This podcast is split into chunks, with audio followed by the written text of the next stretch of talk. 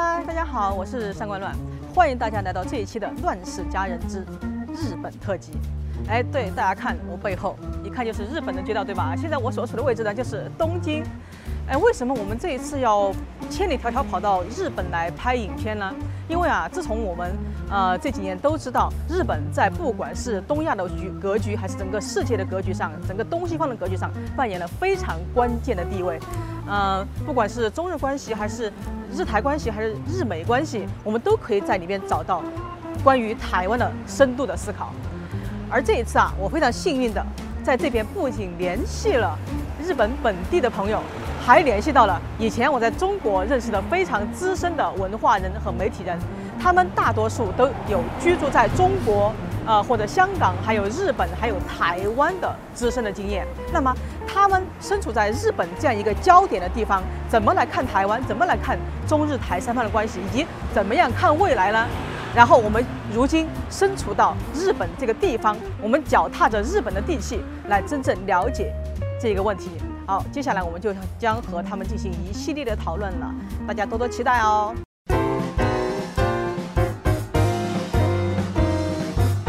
一期我就邀请到了一个非常非常特别的人，啊，因为刚才我讲过，就是我希望去找一些朋友，他既有。在中国的经历，也有在台湾的经历，然后现在也有在日本的经历，他甚至还有在香港的经历。那么，以他这样一个资深媒体人的眼光来看这些问题，会给我们带来什么样不一样的启示呢？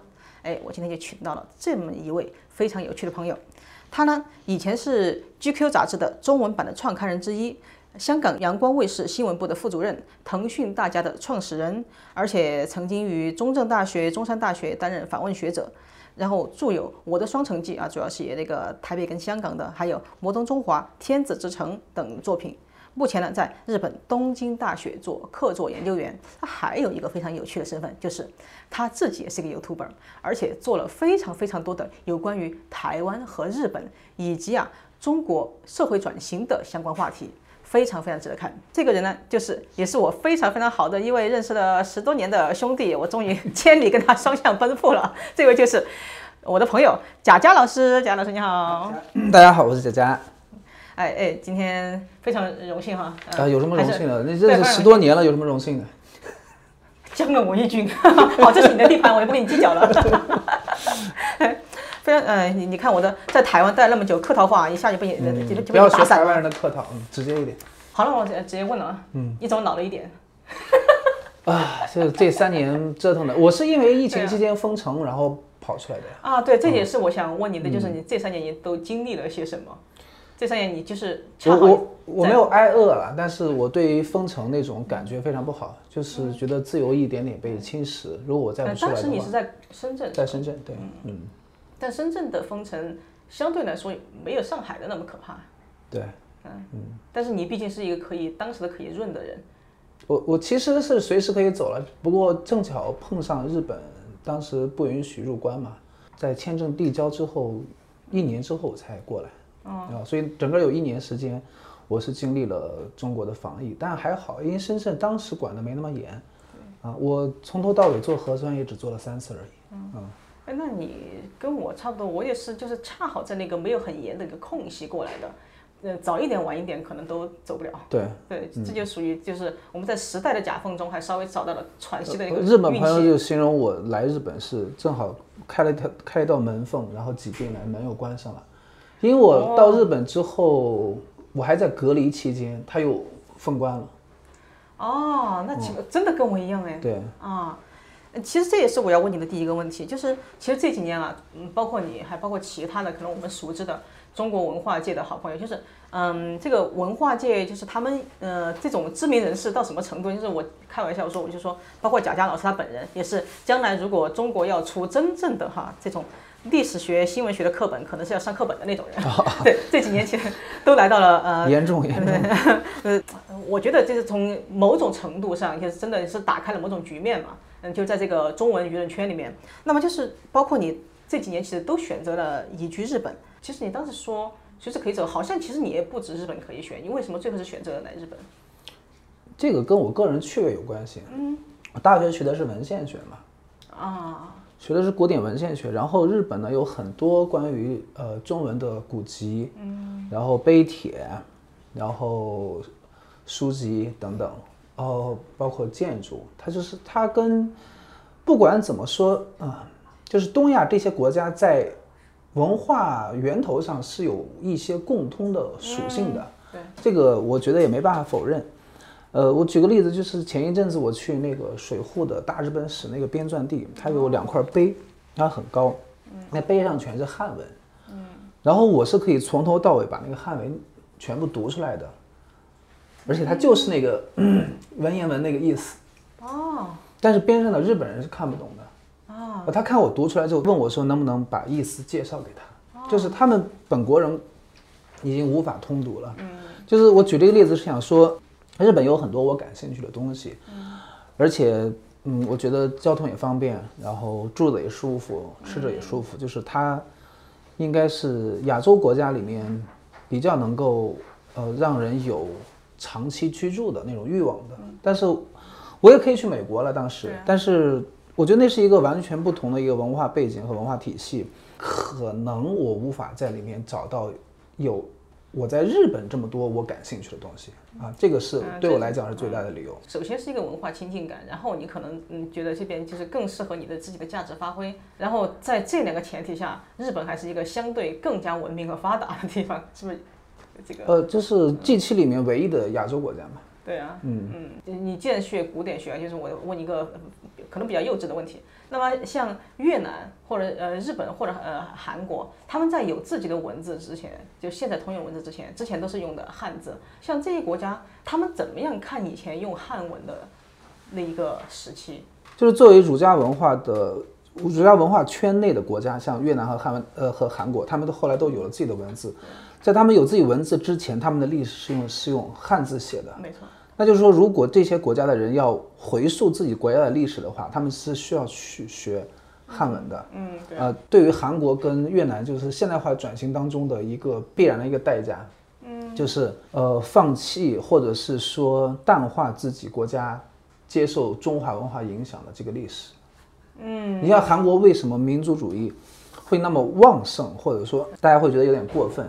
就是因为在否定自己历史之后，气虚建立一个新的认同，对。所以才会特别强调自己的这个文化正统性啊，或者、或者是特别强调自己国家的一个文化凝聚力啊，尤其是韩国啊，越南现在还看不出来，啊，可能是越南一是共产党执政啊，二是就是说它它整体的这个发言权还不够那么那么强大，因为韩国就是因为它在娱乐上面。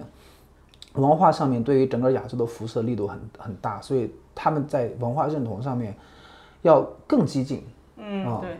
哎，说到这个啊，就前几天我正好看一个段子，嗯 就是台湾那边流行一个段子，就是说，呃，都在说什么呃儒家文化对东亚的影响，然后呃对韩国的影响呢，呃现在韩国已经呃文明化了，对日本有过也有过影响，然后日本也文明化了，但唯一对台湾的这个呃影响，然后在台湾成了遗毒。当然，这是一个比较本土派的一个段子了。嗯，所所以我想问你的就是，因为你在台湾也呃待过，就是你怎么看？就是像日韩这些，他们能够轻易的从这个呃儒家文化出来，或者说把儒家文化它变成自己文化中的呃一部分。但是呢，台湾其实现在它还在处于这样一个身份认同的里面。日本呃可能复杂一些，日本在江户时期，他们已经把儒学本土化了。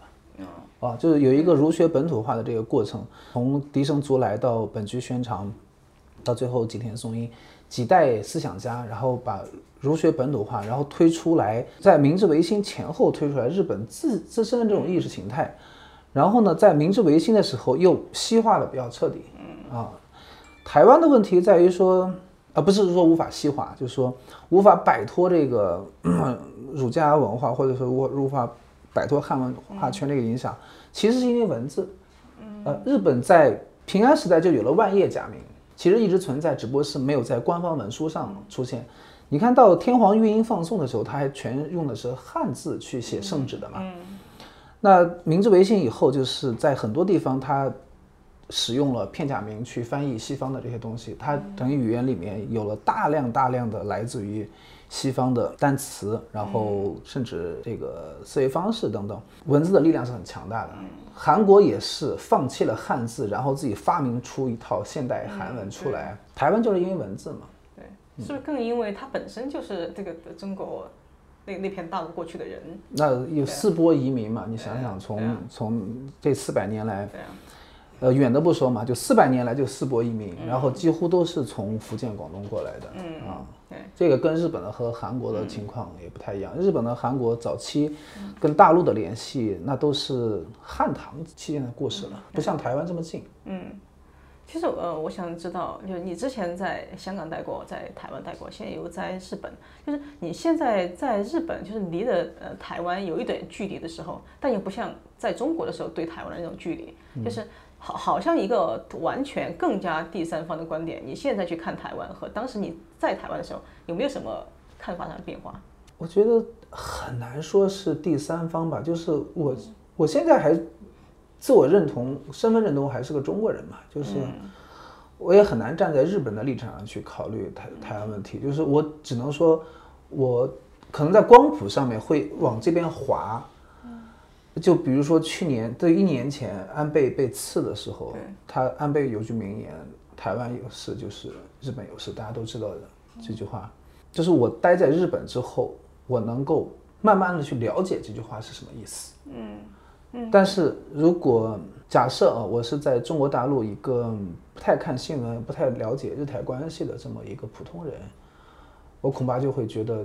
这句话对中国就是一个挺大的一个挑战，嗯，就是需要你接受不同的信息，需要你在地才能够体会说，为什么日本跟台湾会有这样的关系和联系？为什么安倍会讲出那句话？就是你会对更多的以前你难以理解的事物变得更加理解了嘛？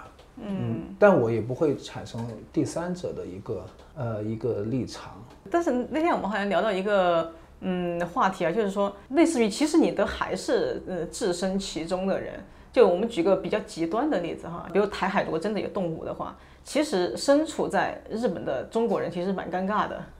对，我上次 上次有跟你讲，就是如果台海真的有战事啊，那我就会搬到日搬到美国去住。嗯，我自己觉得我没脸住在日本了啊，就是因为这种尴尬啊。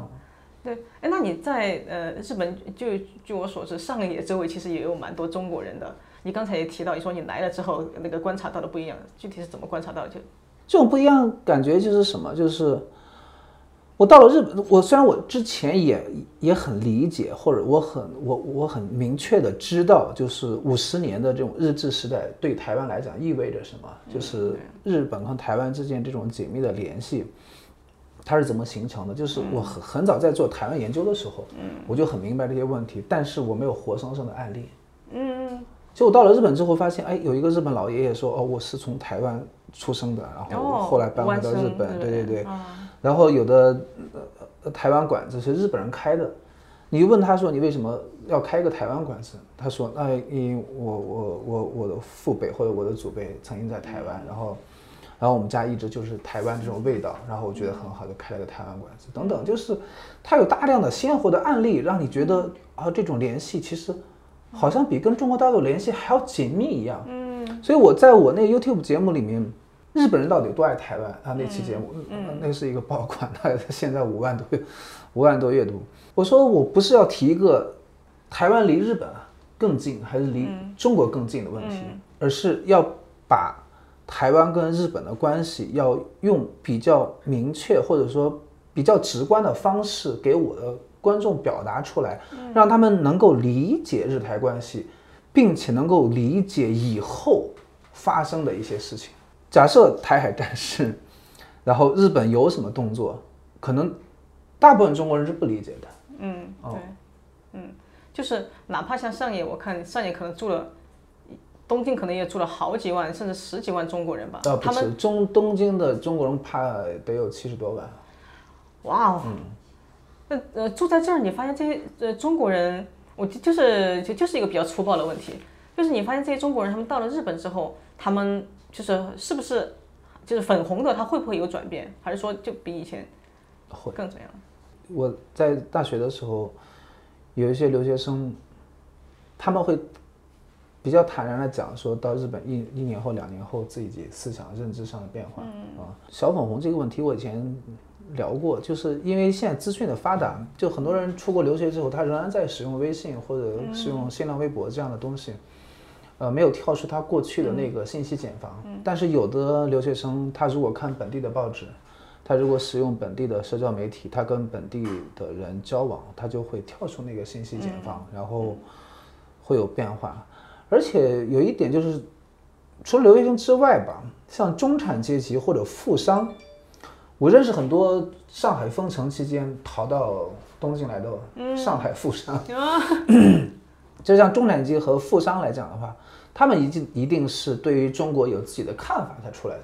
嗯，对。啊，然后有一些留学生是没有看法，他们来留学只是因为自己的父辈七零后、八零后，嗯，当年是日本的粉丝而已，然后把他们送过来，然后他们来了之后也很不满意。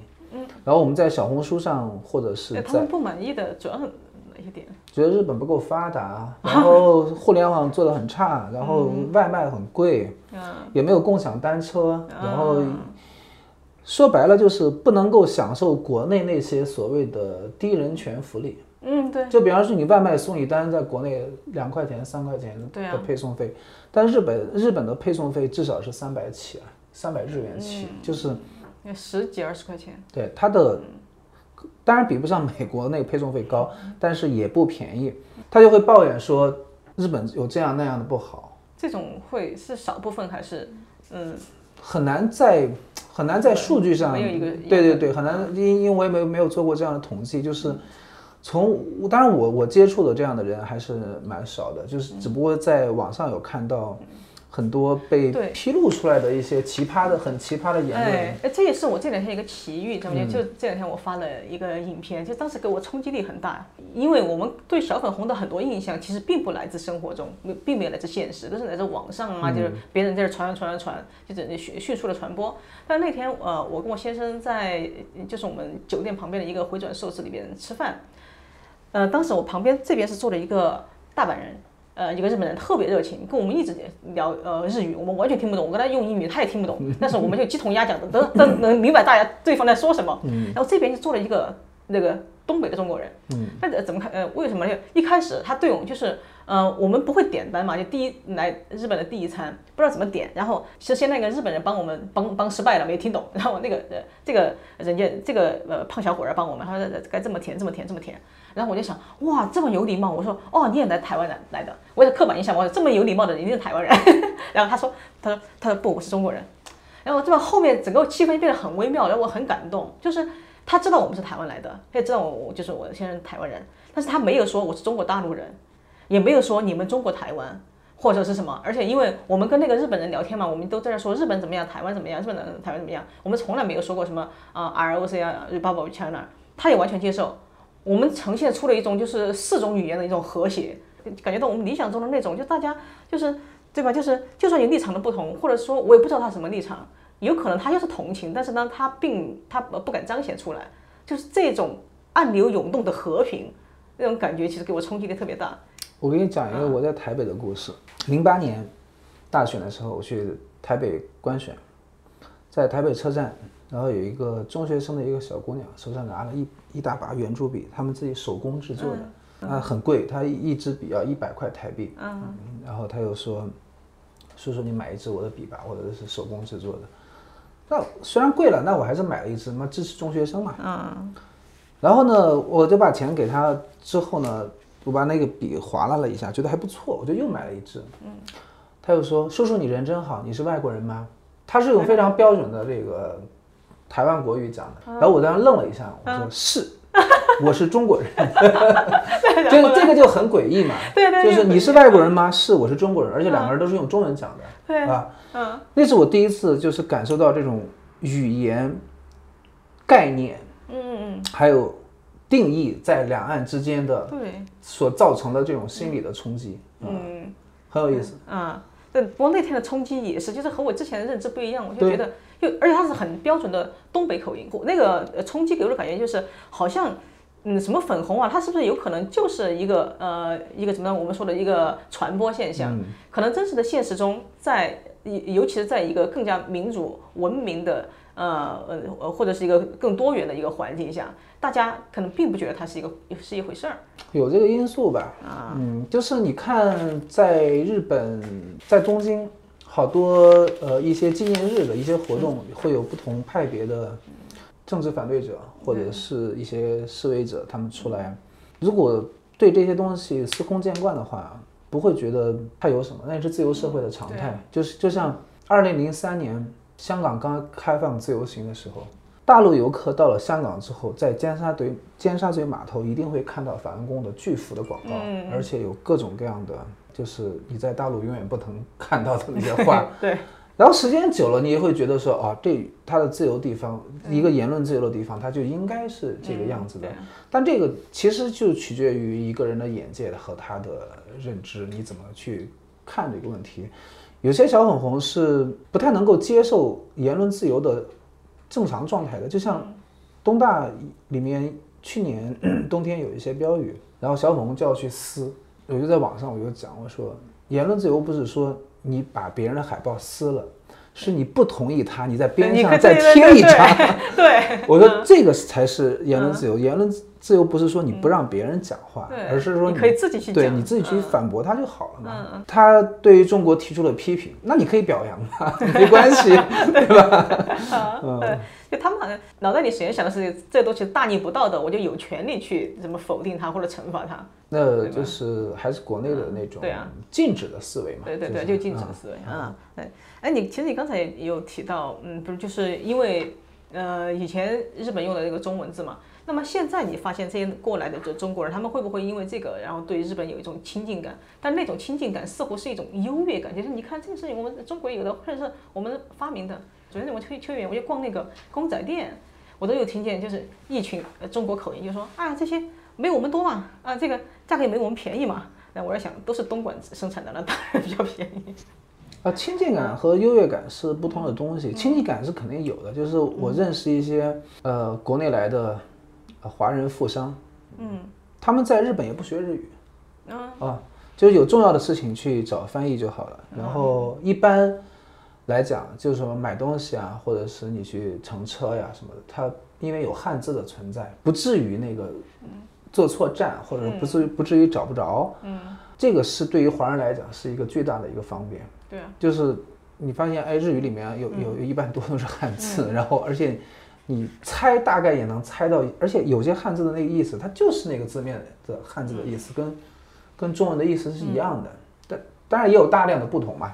嗯，所以有这种汉字的存在，就让很多华人觉得住在日本的便利之一就是。嗯，如果你一开始不懂语言的话，也不至于无法生活。啊，甚至有的华人我知道，有的老先生在日本住了二三十年，他都不学日语。当然我知道他是用中文写作的作家，而且还蛮著名的一个作家。他不学日语的，然后他就他就会认为说没有必要，我也不需要影响日本的读者，我而且觉得这二三十年也没有对生活造成什么影响。因为他。他不存在一个需要融入很在地的社会一个需要。对，就是这个，我觉得是一种固然是一种亲近感，但更多的其实是一个他认为这是一个比较方便，或者说日本相对别的国家来讲是一个在语言上比较便利的国家。嗯嗯，这种便利，嗯，也有亲近感的因素吧。就比如说我 第一次去奈良，我看到东大寺跟法隆寺那个建筑。我会觉得它跟长安的建筑是很像的。那后来日本的一位建筑师跟我讲，他说，因为你们西安八十年代修复那些东西的时候，都是我们日本的师傅过去的，就是这个就是文化反哺嘛。就是我觉得这种亲近感呢要看，就是普通人我不知道啊，就是对于历史、对于文化建筑，你略有知识的话，你会从里面找到找到这种亲近感的。就这种亲近感，就是说。我居然能够通过我所熟悉的文字去了解另外一个国家的历史和故事，这个除了日本之外，在全球别的国家都都是不可以的。就是可能还是一个比较粗暴的问题，就是中国不是一直就是老是喜欢说，呃，那个呃，台湾是中国的一部分。他的举的很多例子就是自古以来这太抽象了，他可能就说，也至少那个呃。明政的时候，清朝的时候是统治的嘛？当然我们知道他本人是荒谬的，但是我在想，对于日本人来说，他们是怎么样一个思维？因为台湾曾经也真正的是他们的，曾经有五十年，啊，当然就是就是看我们的观念是日剧还是日志嘛。那么现在普通的日本民众，或者是说嗯政客啊，他们就是对这个台湾曾经是日本的一部分的这种心态，他们有这种心态吗？对台湾有什么特殊的情节？日本在战后反思的比较彻底。啊，你像满洲的问题啊，朝鲜的问题，嗯，还有台湾的问题，这个都是日本实实际有占领，而且在朝鲜也设置的是总督。对啊，但是你就会发现，为什么跟台湾更亲近，哎，而跟韩国并没有？哎，为什么呢？呃，四五年不是南北分裂嘛，然后韩国呃走向这个现代化之后呢，对于日本的这个历史问题一直在跟中国一样，一直在哦，在追溯这个日本的这个历史问题。然后，日日本在这块儿，嗯，过去这个态度也比较强硬。然后就是说，官方的道歉有了，你要民间个个案索赔是可以。整体的思路是什么？就是说，我们不能让上几代人所犯下的错误，依旧由下面几代人，嗯，来承担他的后果。这这不是安倍的一个中心思想对，就是。他觉得这一页过去了，就是我们也当年也该做的也做了，对，援建了很多东西，我们也两国贸易额也那么那么那么多，嗯，历史应该应该过去了，但中国跟韩国是过不去的。这个是韩国，我接下来要讲的韩国跟台湾不同的地方，就是韩国被统治的时代其实还蛮屈辱的，啊，就是侵略，它就是侵略。台湾的问题不一样在哪里呢？台湾问题是日本人走了，来了一个更差的。他有一个对比，真的是。我记得第一次我看到这种对比是在龙应台的那个《大江大海》里面，他描述他说高雄受降的时候，然后呃日本人把军舰停在那个那个大高港边上，嗯，好穿着一尘不染的呢子大衣，然后皮靴擦得锃亮，枪炮什么全部。搞得干干净净，然后放得整整齐齐，等国军来接收。结果国军来是怎么来的呢？国军来就是满面尘灰烟火色，然后帽子也耷拉着，对，而且挑着锅碗瓢盆。对，挑着锅碗 瓢盆，然后有有的那个担子前面挑了一只猪，后面挑了几只鸭，然后就这样来受降。嗯嗯。那台湾民众看了之后，他会有一种视觉上的冲击，就是他有几个问题。首先是我们到底是。战胜方还是战败方？就台湾人当时会，他 confused 的，我们对到底是干战胜方、战败方？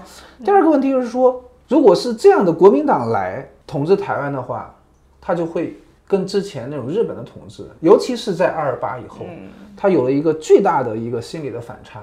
与其让国民党统治，还不如让日本人统治，反正都是外来政权。对，嗯。而你像从葡萄牙开始嘛，一直都是外来政权。西班牙的，嗯，对，一直都是外来政权。那那台湾因为地理因素的原因，它跟大陆太近，嗯，那没办法，它逃不开这种大陆的魔咒。就是这个大陆，我指的是东亚大陆，嗯，就是要么就是中国，要么就是 就是日本。嗯，对对对。所以他这种对比，让台湾人在面对日本的时候，其实挺复杂的。就一方面他是侵略者。但一方面，他好像又是一个好的侵略者，呃，所以就是这是跟韩国完全不同的。对，嗯，然后我突然想到一个问题，我不知道你跟我有没有同感，就是像我们这一代，其实其实我们没有差多少哈，就是这我所谓这我们这一代，就是我们从两千年初开始的 BBS 时代就慢慢过来的，就是我们是我们是接受过西方腐朽的那个 的普世价值的那那一套的那帮人呃过来的，所以我们。嗯，就至少我我不知道你的经历是什么。就我最早我是对台湾的了解，我最早是做做一个果粉出身的，你知道吗？对对，就我们那会儿就是整个你看 BBS 上面，其实你连战登陆以后吗？之前哦，之前。之前也有那那时候，嗯，就是上什么天涯社区啊，就看很多关于民国的东西。啊，就是后来就吹捧什么胡适啊、陈寅恪对，对对，所以那时候我们所有人就是就很多人哈，包括周边，现在都还很多，就是大家对台湾的认识都是觉得，嗯，那是民国的一部分。就直到后来两啊两岸开放了，我可以看到更多资料的时候，我才发现哦，原来台湾的作家不只有龙应台，不只有李敖，不只有什么白先勇，原来人家有那么多本土的作家。但是呢，在在中国大陆的主流是看不到这些本土的东西的，所以其实呃很长一段时间，其实嗯，中国有很多知识分子可能能跟台湾的文化人接触的话，可能是更加更加在台湾看来是偏南的那一部分人。比如最早我们那部分人接触的是谁？是邱毅，你知道吗？他们我我们那帮朋友接触的。对，所以这也会导致他们对台湾理解的一个偏差。对，我就想知道你对观察，包括你自己我是上大学的时候，那我比你更有，呃，更更资深的。不是我的我的意思就是我接受那种国民党的影响或者蓝色那一方的影响，可能那个环境比你更差一点。为什么？因为我是在南京读的大学，啊，而且我们系的隔壁就是中华民国史研究中心，哦哦，明白，就南大历史系。也还是果粉出来的。呃，不能说果粉吧，就是就接触的确实是接触蓝银或者蓝色这一方的信息会比较多，包括我们看那个小说也是白先勇、对啊，对啊，台静农，然后周天星，然后这都是都是偏蓝的，对，然后知道他另外一个生态，比方说蒋渭水，比方说呃，我都是二零一四年来的那个郑南榕对，真的就对。知道这一系列的故事是陈水扁上台以后。哦，那比我早一点啊。就是两千年，我们还在上大学嘛，就是听广播啊、民进党选上了，台湾政党轮替了，而且是第一次政党轮替，然后就恶补什么叫民进党，然后往前倒才知道，哎，从美丽岛一直到这个八六年民民进党成立，再到这个九二年开始选举啊，到九六年呃选举，才到两千年，那个时间段还是比较短，就是你你复习的呃学习的东西不会太多。所以现在的的年轻人一接触到台湾问题，就更复杂了，嗯就是因为两次政党轮替了。对，对，然后他包括民进党内部什么像什么新系啊这嗯些，呃各种派系之间的这种更细致的这些这些知识，普通的大陆人都是不具备的对啊，啊。就是只要深入了台湾，你才能了解说啊，原来这是一个非常非常复杂的一个嗯嗯政治历史和政治生态嗯。那所以当时你在台湾待了，总共待了多长时间？我最长待了两个月，其实。啊，那在那两个月，我相信我我也知道你也接触过很多，包括文化的、媒体的，哦，不止两个月，政治的。访问学者，政治人物啊，对对，有也我接触的绿营的比较多。哦因为蓝营这些人一个都比较屌，然后我也对他们很不爽，就是嗯你你要见什么国民党的高层，然后说啊你要等等啊，我要找什么什么人去给你那个，对，就觉得很难，你知道吗？那是哪一年？我第一次去台湾是零八年大选嘛，后来每届大选我都在。哦，啊、然后反而见民进党人比较容易，见肖美琴，然后罗文罗罗文佳他们哦就非常容易。你当时见的时候，他们还是执政党吗？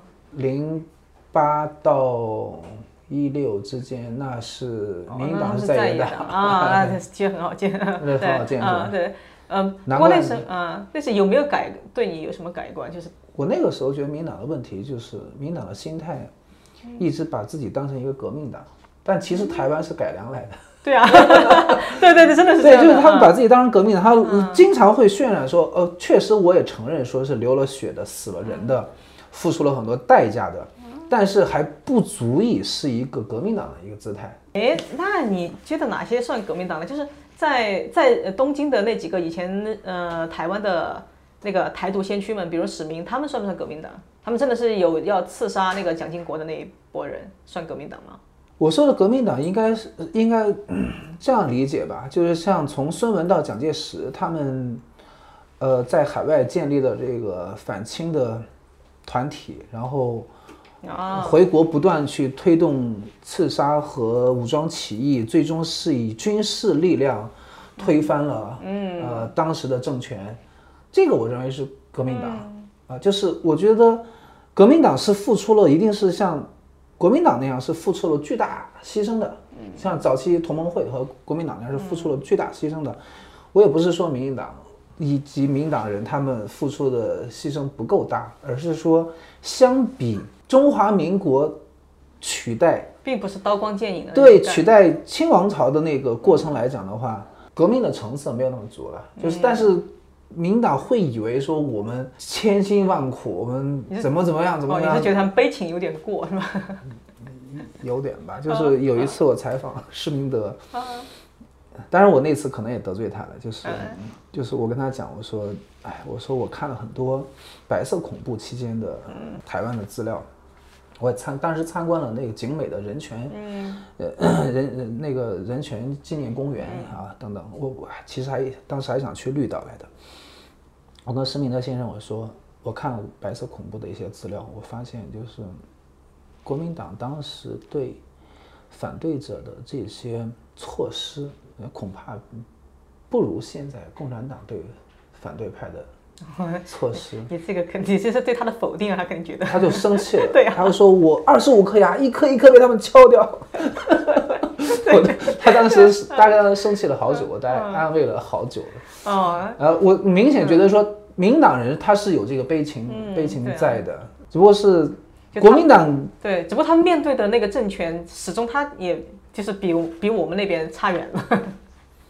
啊，那罗隆基很早就说过，罗隆基当时四八年还是四九年，他说是自由的有窝跟多少的问题嘛。那今年大选你是会再来？